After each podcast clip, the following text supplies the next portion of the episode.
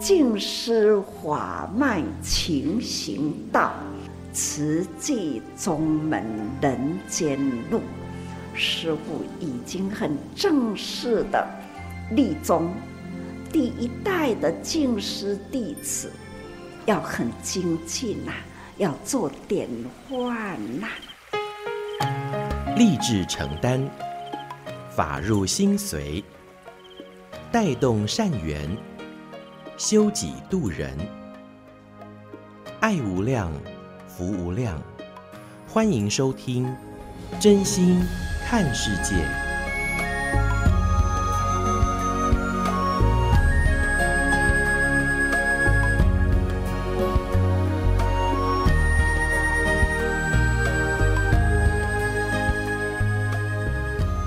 无量福量，欢迎您收听《真心看世界》。大家好，我是美兰，法号慈明。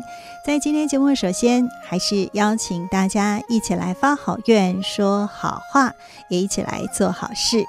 在今天，我们首先跟您分享，这是收录在《慈济月刊》的纳履足迹，由台中的李冠慧师姐法号绿燕所编辑整理。那标题是“不清维系”。因果，上人说，起心动念，种下维系的这个业因，当业果成熟时，业报就会现前。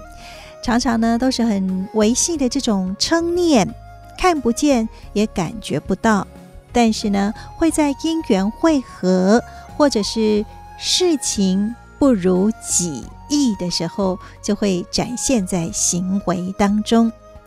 所以啊，必须要有善因缘、大环境的引导，再加上时时用心来自我觉察，不然的话呢，呃，可能就会呃，因为坏脾气与人结恶缘，那么也会在别人的心中种下一颗嗔怨的种子。所以走入菩萨道，要懂得转化烦恼为菩提。增长智慧，才能够慈悲与智慧兼具，那么也才能够贴近佛心，轻安行旅菩萨道。所以起心动念、开口动舌，是不是要非常非常的谨慎呢？所以才会有一句话说：“慎独。”自己是呃，即使只有自己一个人。也是要非常谨慎，不然的话，起心动念、开口动舌，都可能种下这种很维系的业因。一旦业果成熟了，业报就现前。所以呢，这是在今天节目首先跟大家一起来分享的。那我们也透过彼此互勉，那祝福自己，也祝福全世界喽。来，我们投下。这个爱的铺满，一起为需要的人储存幸福喽！好的，现在为您所进行的是真心看世界的节目，我是美兰，法号慈明。那么在今天的节目当中，继续要跟听众朋友们一起来分享的，这是我们随师收录在证严法师的幸福心法。那在这个 Podcast，好，那就是我们有这样的一个新品牌。耳朵的多用心啊，就是花朵的朵哈，多用心这个平台。那么有证严法师的幸福心法，今天呢就要来谈一谈传家宝。那这个传家宝是用什么做传家宝呢？健康，我们一起来储存健康的存折喽，一起分享。大家好，我是美兰。说到了吃素、蔬食这件事情，可能还是会有人觉得吃素啊，缺乏营养，对健康不好吧？小孩吃素会不会影响发育呢？哎呦，外食很不方便呢，跟朋友聚会用餐也很麻烦。哎呦，有一些营养像是 B 十二，还需要额外补充哎。甚至现在人很注重这个重训练呐，要增肌等等，会不会影响到呢？在今天证严法师的幸福心法，我们就要来听听大学生参与了健康挑战，在十四天的全植物饮食之后呢，身体有什么样的改变呢？我是高雄医学院病理科医师蔡坤宝，那同时也在高雄医学大学上病理学，那同时也是慈济社的指导老师，很幸运能参加人医会已经进行了全植物饮食，然后发现对三高吼这些改善的比例有超过八成，那我自己体验哦两个礼拜。体重减了二点二公斤，体检发现脂肪肝也好了，所以就觉得说这个全植物饮食哦，真的有它的价值，它可以预治心血管疾病跟糖尿病的并发症，那甚至可以逆转疾病，所以我体验以后觉得说，哎，这个知识哦，其实有必要分享给学校的学生，哎，因为学生以后他进到医疗职场的话。那跟病人的照顾这方面是很重要的，那所以说他们如果可以给病人一些卫教，教他们怎么样借由饮食，把这些常见的疾病哦去做改善的话，那这个真的是功德无量。那所以由慈精社负责，那也很感恩哈，就是仁医会，那跟这个大斋良食的帮忙来办这个活动。刚开始学生一听到素食哈。他们兴趣不高。我在上病理学实验课的时候，那就跟医学系四年级的学生跟他分享说：“你为什么要报名？”第一个就是说，因为饮食西化，现在学生吃的都不是很健康的，所以从十岁哦，血管就开始会有一些脂肪的堆积，那所以要趁这个机会开始把血管清一清。那第二个就是学生的家长年纪大概都跟我差不多。已经开始有一些心血管疾病或是脑血管疾病，像中风这些高风险的这个疾病的可能性，所以他们如果自己学好怎么样全植物饮食，也回家分享给自己的父母亲跟家人，那也可以降低这个风险。因为现在家庭如果说有人中风的话，这个其实照顾的压力都是很高的。那第三点就是说，以后如果见到医疗团队的话，他也可以帮忙病人。那当然，最后就是说，以后也要教育自己的子女。所以你如果让他有这些全植物饮食、这些健康的预防医学的观念，那他其实就是最好的传家宝哦。所以我们就跟他医学生讲这些。那所以后来有十二名学生报名参加这个全植物饮食，在线上哦。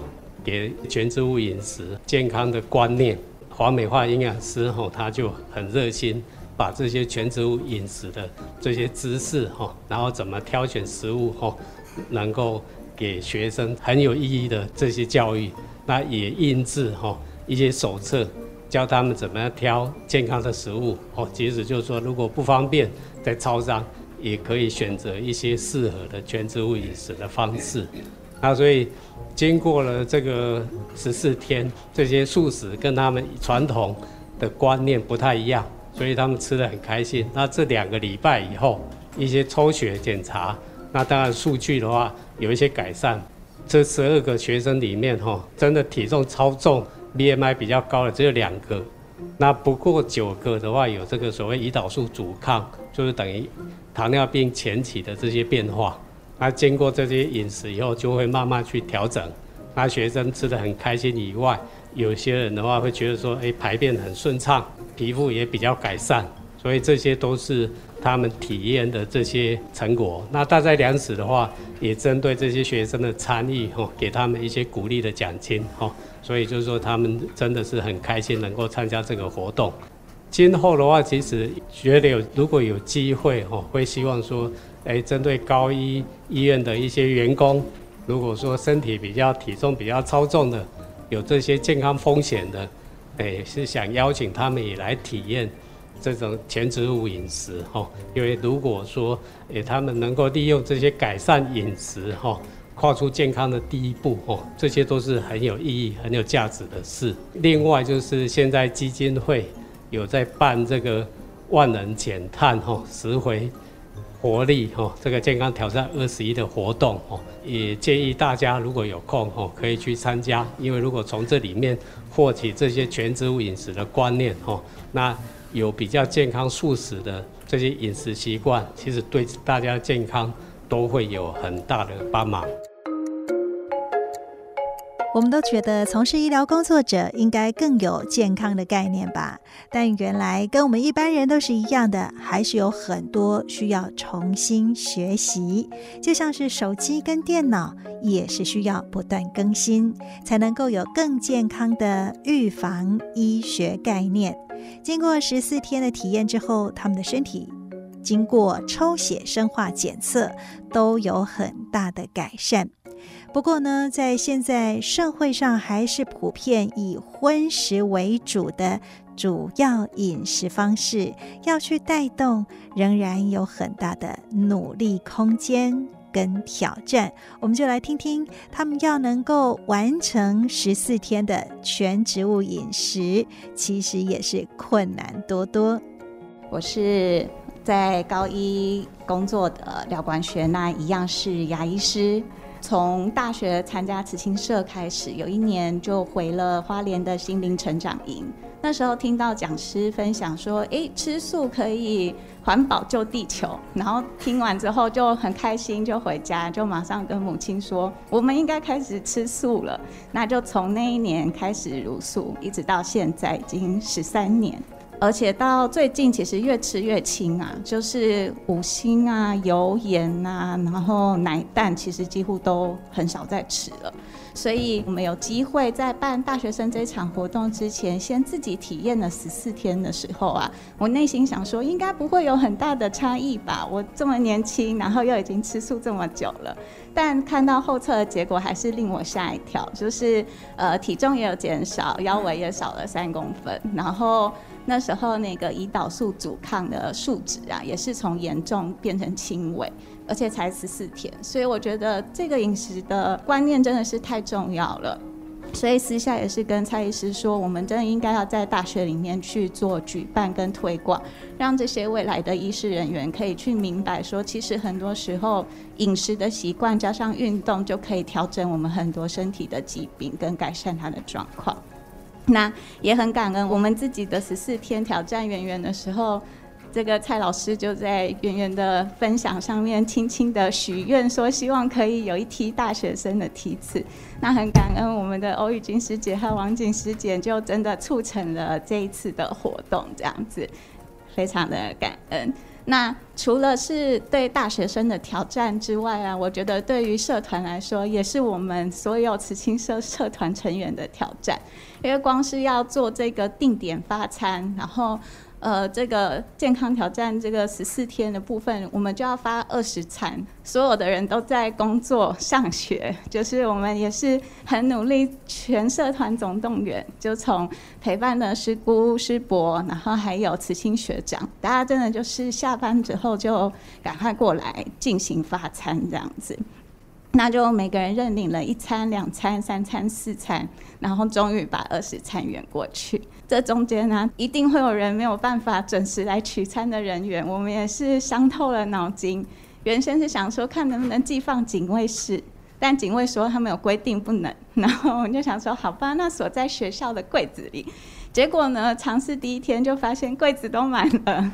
就像有一位在大同的同仁，他这次也有一起就是订这个餐点，然后他就跟我说，他第一天晚上啊，就是已经万事准备好了，以最快的速度要回去取餐，但还是来不及。然后那天刚好是我们的陪伴师姑美智妈妈在做发餐的动作，妈妈就跟她说：“没关系，妈妈等你。”这样子。后来这个同事隔天就跟我说：“啊，虽然很感恩，但是心理压力实在太大了，因为要让这个发餐人员来等待他。”那我就跟他说：“那没关系，之后的取餐我来帮你解决，看要怎么处理。这样总不能让他后续的十三天也这么紧张。”整个过程中啊，虽然有很多的挑战，但是有非常多的感动。像学生们原本以为他们可能不会这么认真的参与，但没想到他们在群组里面非常踊跃的发言。而且大学生的问题真的都很可爱。他们说：“我虽然也是一日三餐，但我是午餐、晚餐跟宵夜，这样可以吗？” 也有同学说：“那我在这个活动中可以喝酒吗？”就是你会看到很多各式各样不一样的问题。那再来的话呢，就是社团的师姑也有帮自己的父亲一起订餐。那他原本只有订平日的一到五，就是没有订假日的冷冻料理包。结果呢，父亲据说吃得非常开心，主动跟师姑说：“那这样子我假日该怎么办？” 然后师姑就说：“那没关系，好，我赶快帮你，就是补订这样假日的冷冻料理包。”我们。当初在排时间的时候没有算好，最后一天其实是学校的校庆弹性放假，所以整个校园就是所有的教室都锁起来了，连楼梯的那个铁栅栏都关下来了，我们根本没有地方可以去进行我们的后测跟发菜。还好有同样是实际受证委员的教职员提供他的办公室作为我们的场地，过程中就是充满了变化球，然后充满了挑战。最后特别问他们说：“诶，那挑战完之后有什么样的改变吗？”他就说：“以前是无肉不欢，现在要吃之前会先想一下这样子，然后再决定自己到底是不是真的需要吃。”在我们摆摊的过程中啊，就是。也有无数的路人过来问我们说：“诶，这个是在做什么活动啊？我现在可不可以马上参加啊？”这样子，然后心里就想说：“原来要宣传跟推广，其实好像也没有像我们想象中的那么难。”那我们也跟大学生相约，就是在一个月后会询问他们，就是挑战完之后的生活习惯的改变，然后以及邀约他们后续持续来参与此青社的活动。慎选饮食，节制口欲。个人想要健康，怎么吃很重要；而想要地球健康、舒适减碳，也是个好方法。证严法师也呼吁：救世、救心、救身体，就从你我来做起。大家人呢，做的呢，真的有带动。所以最近我一直拢在讲，人间菩萨招生。咱也未教完哦，跟咱有缘吼，还在等待着你去接引。所以咱爱用精进来用心啦吼，那咱还搁在需要呢，不断的传承，传承落去呢，唔是休困落来，传承啦，咱爱搁再继续陪伴，还要呢。不断的啦，彼此鼓励哈，和你的少年的一代啦，以入去社会去发挥，因年轻人有年轻人的功能的发挥，但是我们呐，资深的哈，那我们还有未了的因缘，我们还有未了的菩萨，也是等待你。去接引他，总共一句呢，人生在世啦，只要一口气的咧，咱的价值，咱的生命绝对唔通放弃价值吼。所以啦，分分秒秒，我们都有使命感。健康的人，咱那个健康教育，比如讲要安怎保持健康，咱主要就是推素。推素呢，不只是让人身健康，心理更健康，身心健康呢，还可以呢，为现在的空气污染呐，也可以去做解说。如何呢，让空气清新？如何让大地呢，减轻这粪水的问题？所以食素为大。是食的代志，污染了一切。为着要食，所以呢，都爱去用养殖业哈，伊都要用真济动物，就是为了要供应给人的这一张口。巴肚底唔通做通阿波，这过去师父都是安尼伫咧讲，不要做粉末厂哈。我们呢，真正要用清净的心。清净的心为人间付出，很自然净化环境哈，也要净化人甲人诶中间呐，那污染诶是非，所以咱这大禹王是为天下一切啦，咱来好好的推动，结合咱诶心哈，那咱要安怎样？伫环境诶清净，将人诶身心开始可以去跟健康教育吼，那还会呢更有道理吼，去推素吼。我相信这是对现在大家咧讲排碳呐，啊零碳呐，要安怎排碳，还是安怎排碳？我们要把它零无碳。好，总是呢，救世、救心、救身体健康，这都是咱大家人共同的责任。证严法师说：“要环境身心清净，还是时事为大，就是要从吃开始。的确，健康是无价之宝。如果您想要告别三高、胆固醇，还有体重红字，却不知道要从哪里开始。”邀请您可以加入健康挑战二十一万人来减碳，一起来加入拾回健康的行列。正言法师的幸福心法也欢迎您，不仅自己加入，还可以邀请亲友一起来体验健康，存健康的存折哦。我是美兰，我们下次再会，拜拜。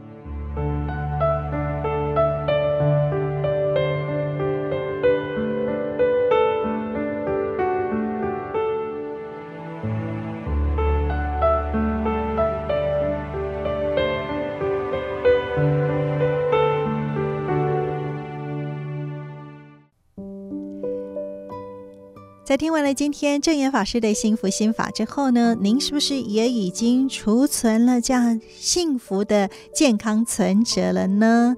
当然啦，这个吃素哈蔬食，可能在生活当中偶尔会有一些不方便，但其实啊，好处这么多，相信有智慧的您都知道。该如何去选择？然后，那这个健康的确就像那一一样，那不管是财富、地位，然后您的这个成就等等，都是后面的零。如果没有这一，其他的都是空谈。所以邀请大家一起来加入这个挑战健康二十一。然后为什么会二十一呢？就是说你要养成一个习惯，最少要。二十一天的时间了哈，所以呢，邀请大家一起来加入呃这个蔬食的行列，不仅是让自己的身心更健康，同时呢，也为爱护地球而。啊，付出我们的一份心力，不然的话，呃，这个碳不断的排放，那温室效应所带来的这个气候变迁，那带来的这个呃气候的灾难呢，受苦的还是人类自己哦。所以邀请大家都可以一起来，呃，爱护自己，爱护地球。好的，那现在呢，为大家所进行的是真心看世界的节目，我是美兰，法号慈明。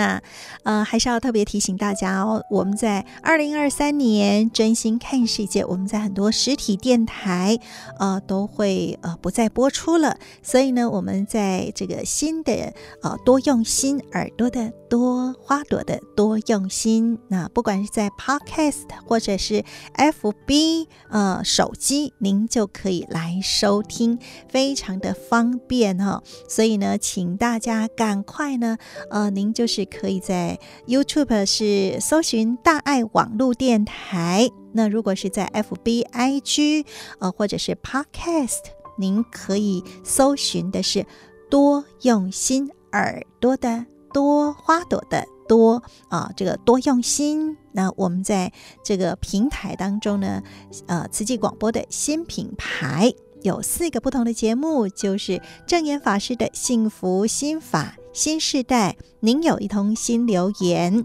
还有呢，就是新滚荧光笔，欢迎大家都可以一起来加入我们的行列喽。好的，那在今天节目继续跟您分享的是慈济的故事有声书，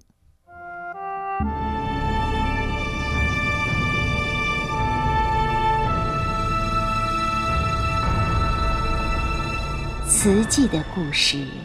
信愿行的实践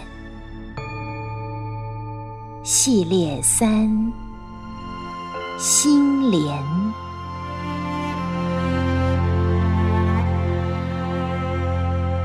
心莲二部曲，悲心相契，护持。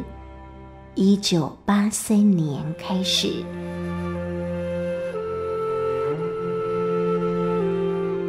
八福田中看病，功德第一。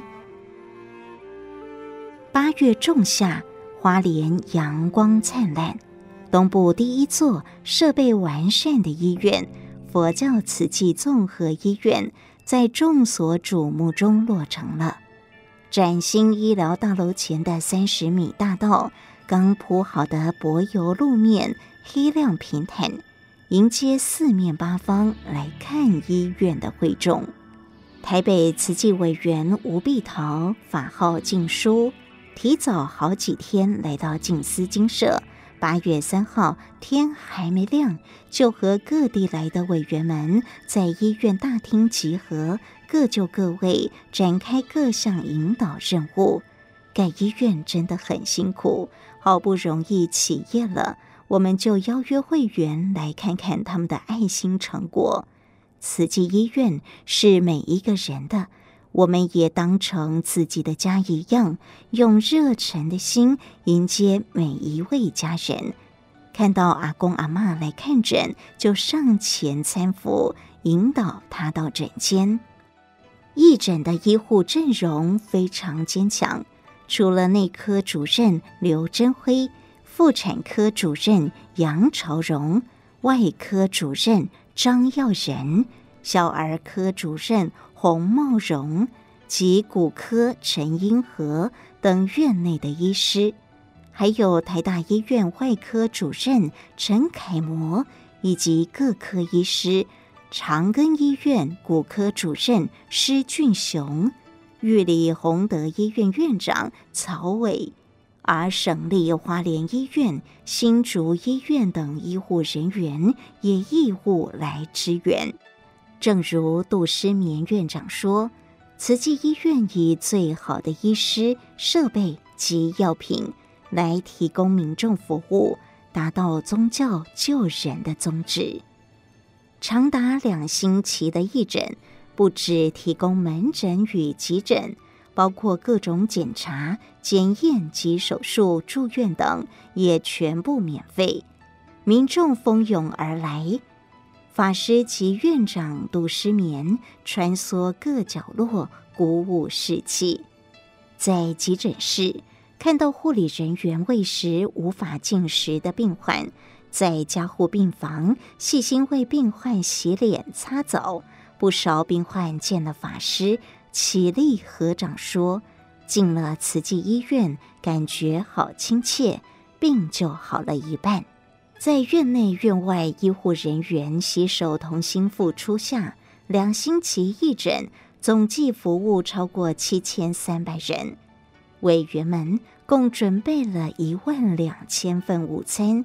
与看诊民众及参访者结缘，这所集千万人的爱心、滴水成河、粒米成礍兴建而成的医院，将义诊的大功德回向给所有付出爱心和力量的民众。七年前，法师提出建院想法时，陈灿辉教授担心法师身体不堪负荷。出言相劝，法师以愿做掘井人回应，感动陈教授率先捐资响应，更介绍医界专家相助建院。义诊期间，陈灿辉不顾脚伤，拄着拐杖从台北前来，见证慈济医院展开救人的良能。法师一身辛劳。换来满心安慰。每当我疲倦时，就想去医院看看。看到医院发挥救人功能，就会觉得一切都很值得。无论是精神或身体上的疲劳，都一扫而空。慈济综合医院的启动，使慈济的慈善功能更充分发挥，也让佛教慈悲喜舍的精神具体落实在人间。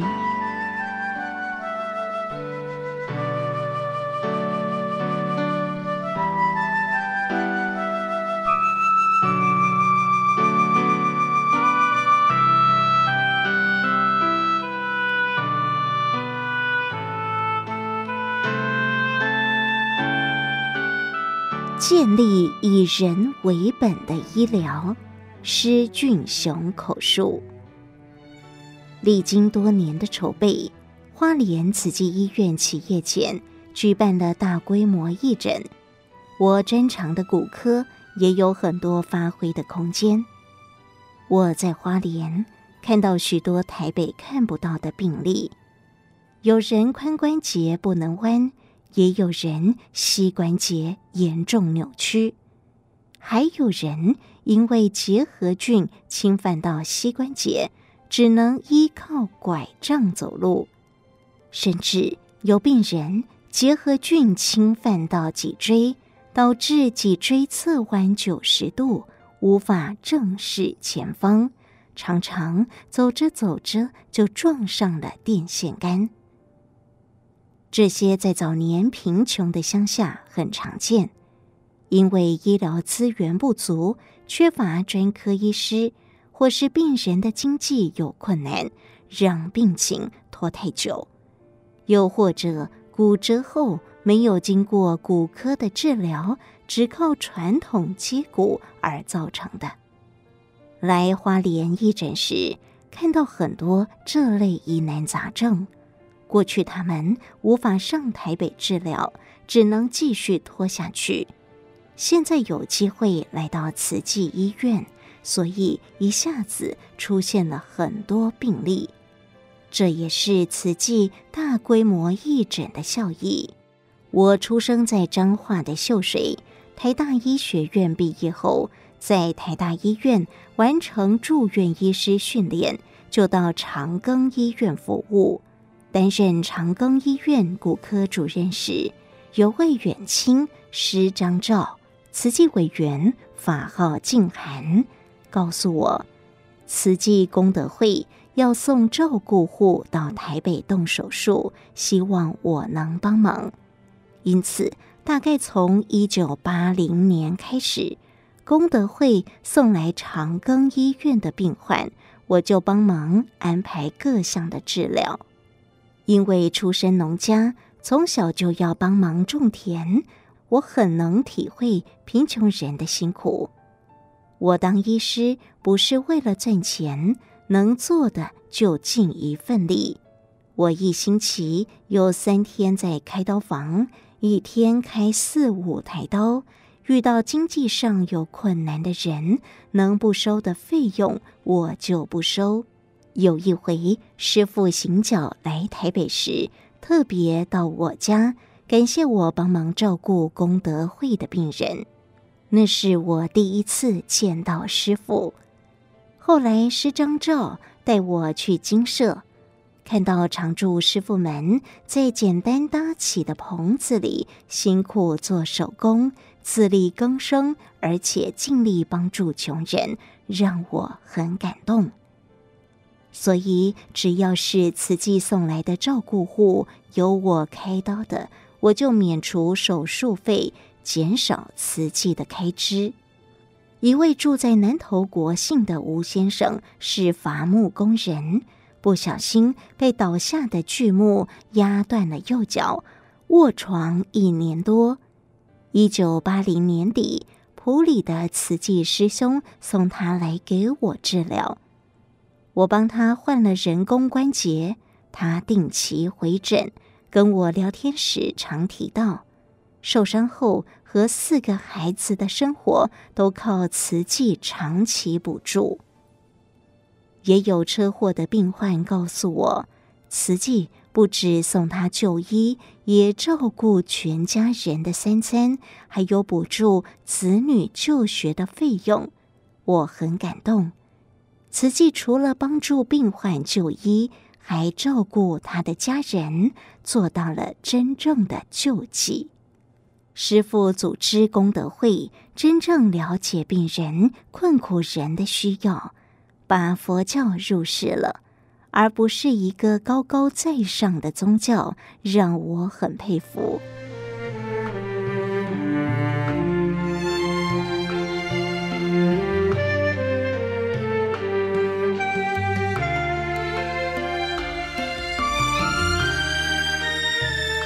师父提出建医院构想时，我曾劝他，在东部建医院最困难的不是土地设备，而是人才。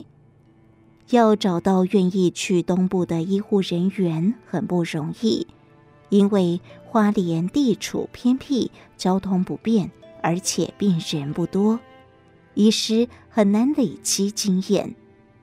就算医师愿意来，他的家人也不一定愿意。师傅心脏不好，讲话没什么力气，但是他意志力非常强。说盖医院就真的盖，遇到再多的困难也坚持下去。后来他邀我加入医院筹备委员会。我想功德会一直在帮助穷人，当医师的使命也是要帮助人，这是很值得去做的事，所以我义不容辞的加入。硬体设计由建筑师负责，院务行政方面由国泰医院王玉明副院长承担，我则是找一些医师来帮忙。医院起业初期。我常在星期五下班后搭火车到花莲支援，星期六早上门诊，下午就安排手术。有时开刀开到很晚，赶不上火车，星期天再回台北。因为当时医师人力不足，但是医院既然起业了，再困难的案例都要接下来。再困难的治疗也得做，宁可从台北调医师来帮忙，也不能再让病人奔波到西部就医。民众在地能治疗好，就会对医院建立起信心。认识此计，转眼已经三十多年。我今年七十三岁，除了持续的临床工作。也在几个医学院兼任教授。我认为医疗教育非常重要，必须训练医师更有医德、更有良心。我想这也是师傅盖医院之后盖医学院的重要原因。透过教育，建立真正以人为本的医疗。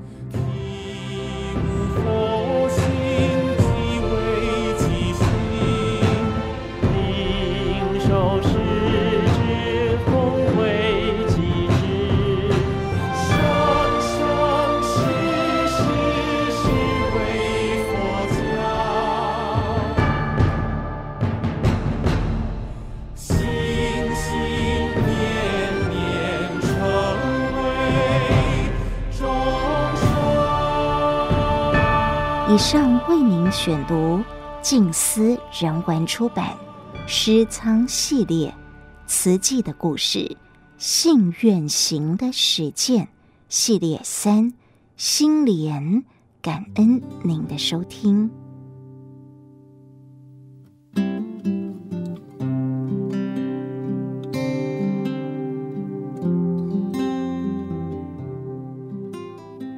听完了慈济的故事之后呢，接下来要跟听众朋友们一起来分享的，这是纳履足迹的有声书，收录在《慈济月刊》。那大家也都可以一起跟着我们来随诗喽。正言上人纳履足迹。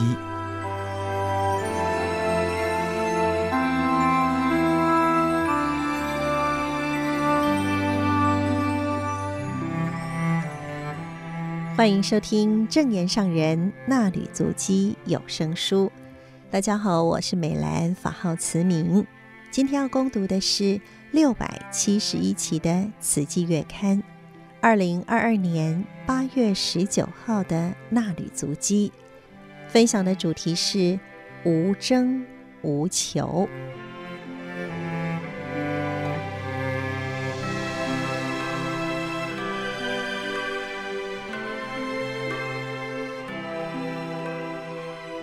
静思小语。不贪不求也无争，在狂风中站稳，在修行路上精进前行。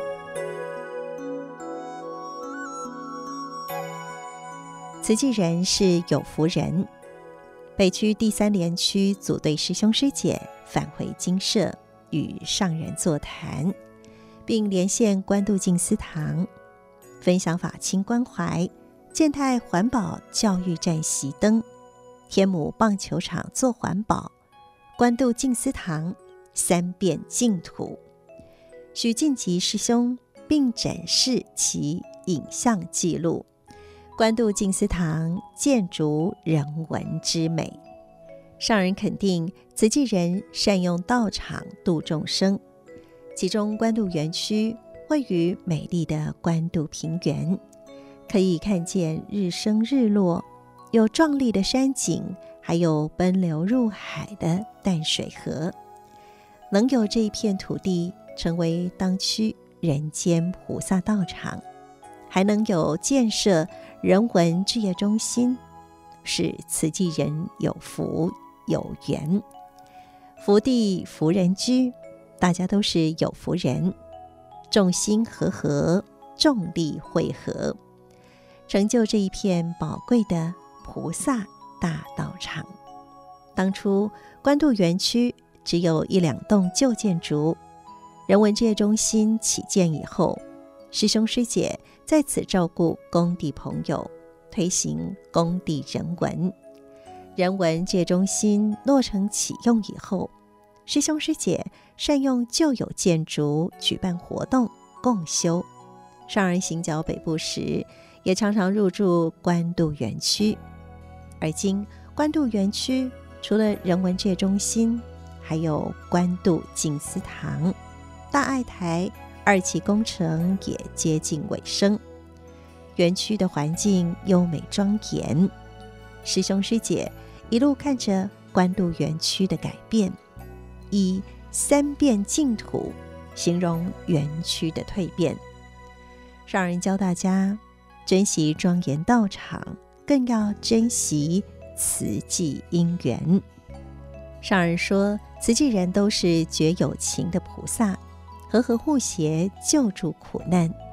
现在全球两百多个国家，接受过慈济人道关怀的，就有一百二十八个国家地区。随着全球慈济人救灾、救贫、救困的行动。数字还在增加，在人道援助及关怀行动中，看见各种人间的苦相，再回过头来看看自己，实在很有福。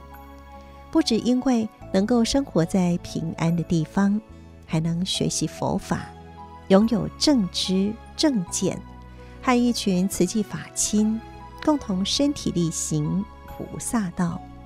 犹如千手千眼观世音菩萨，随处闻声救苦，造福人间，弘扬正法，破除迷信，也是造福人间，建设清净佛国。佛就是觉，佛国就是觉悟的世界，人人本具清净觉性。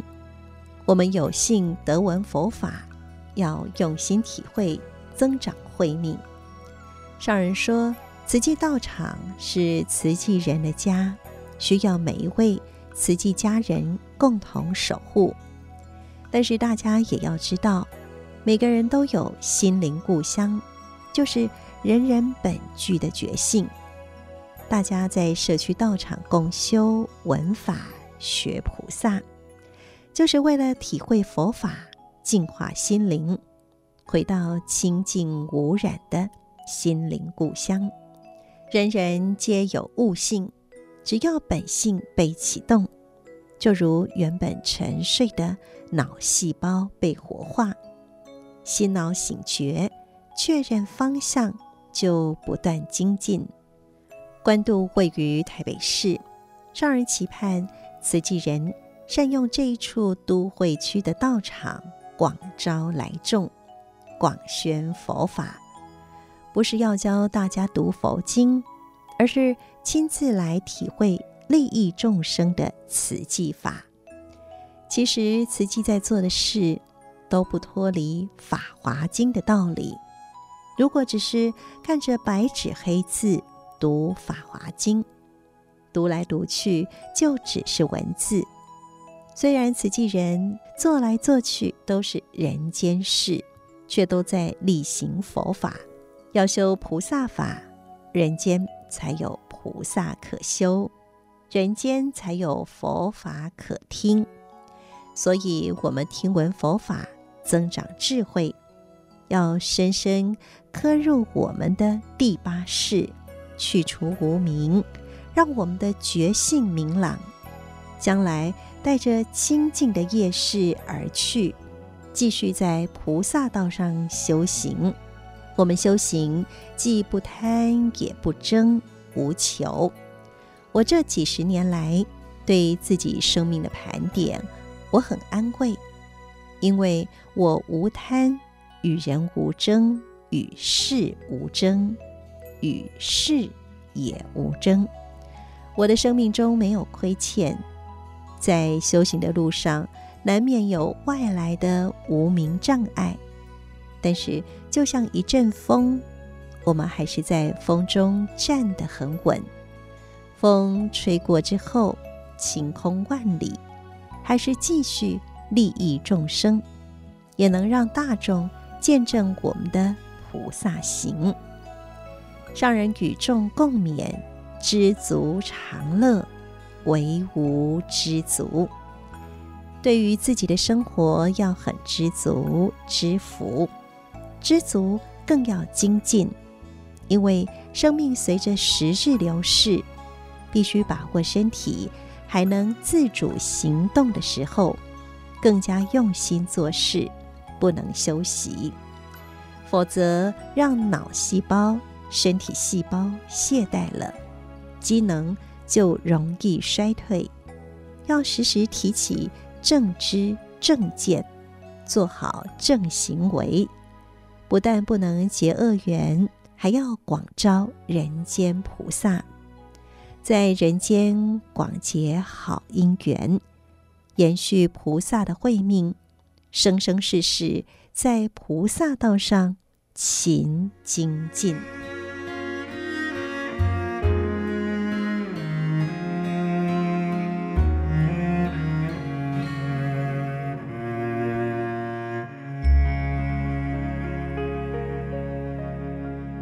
以上内容供读自《慈济月刊》二零二二年八月十九号的纳履足迹，感恩您的收听。深深妙理无量义，众生。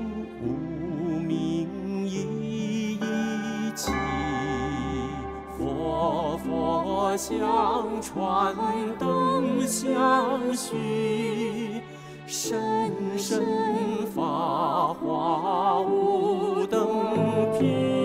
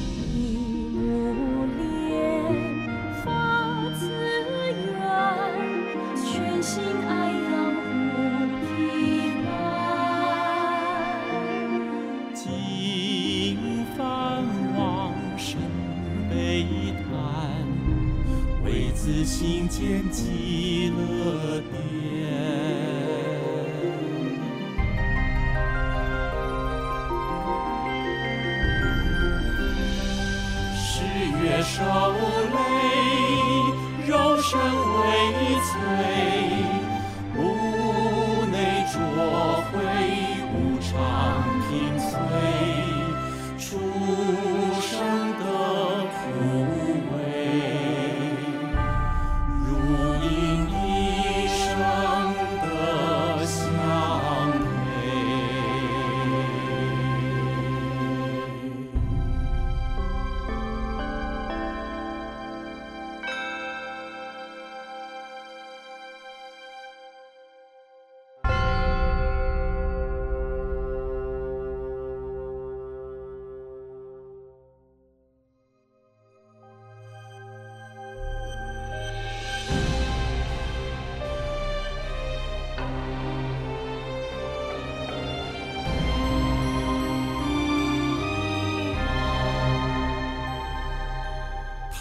似花。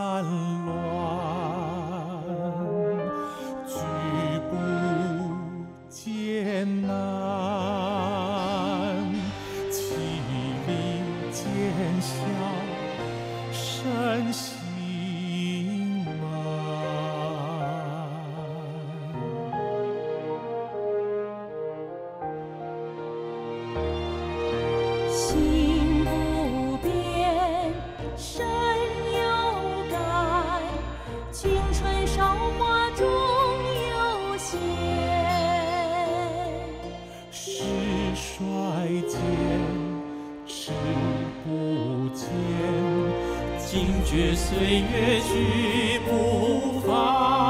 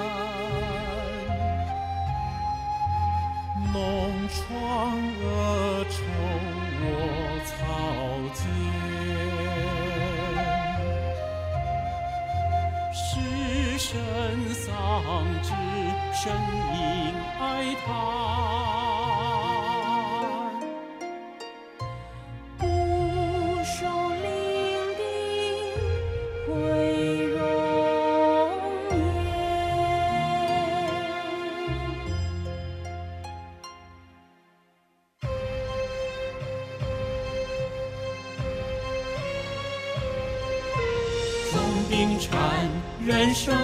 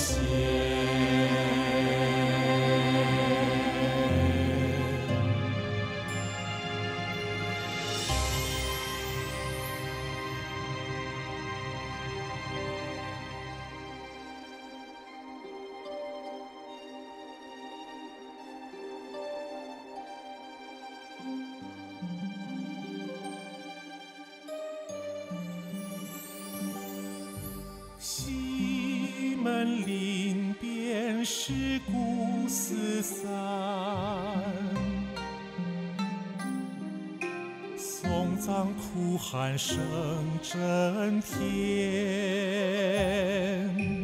爱上清娟功名缱绻一切执着义无关。求平安盼寿远碧水或风中消散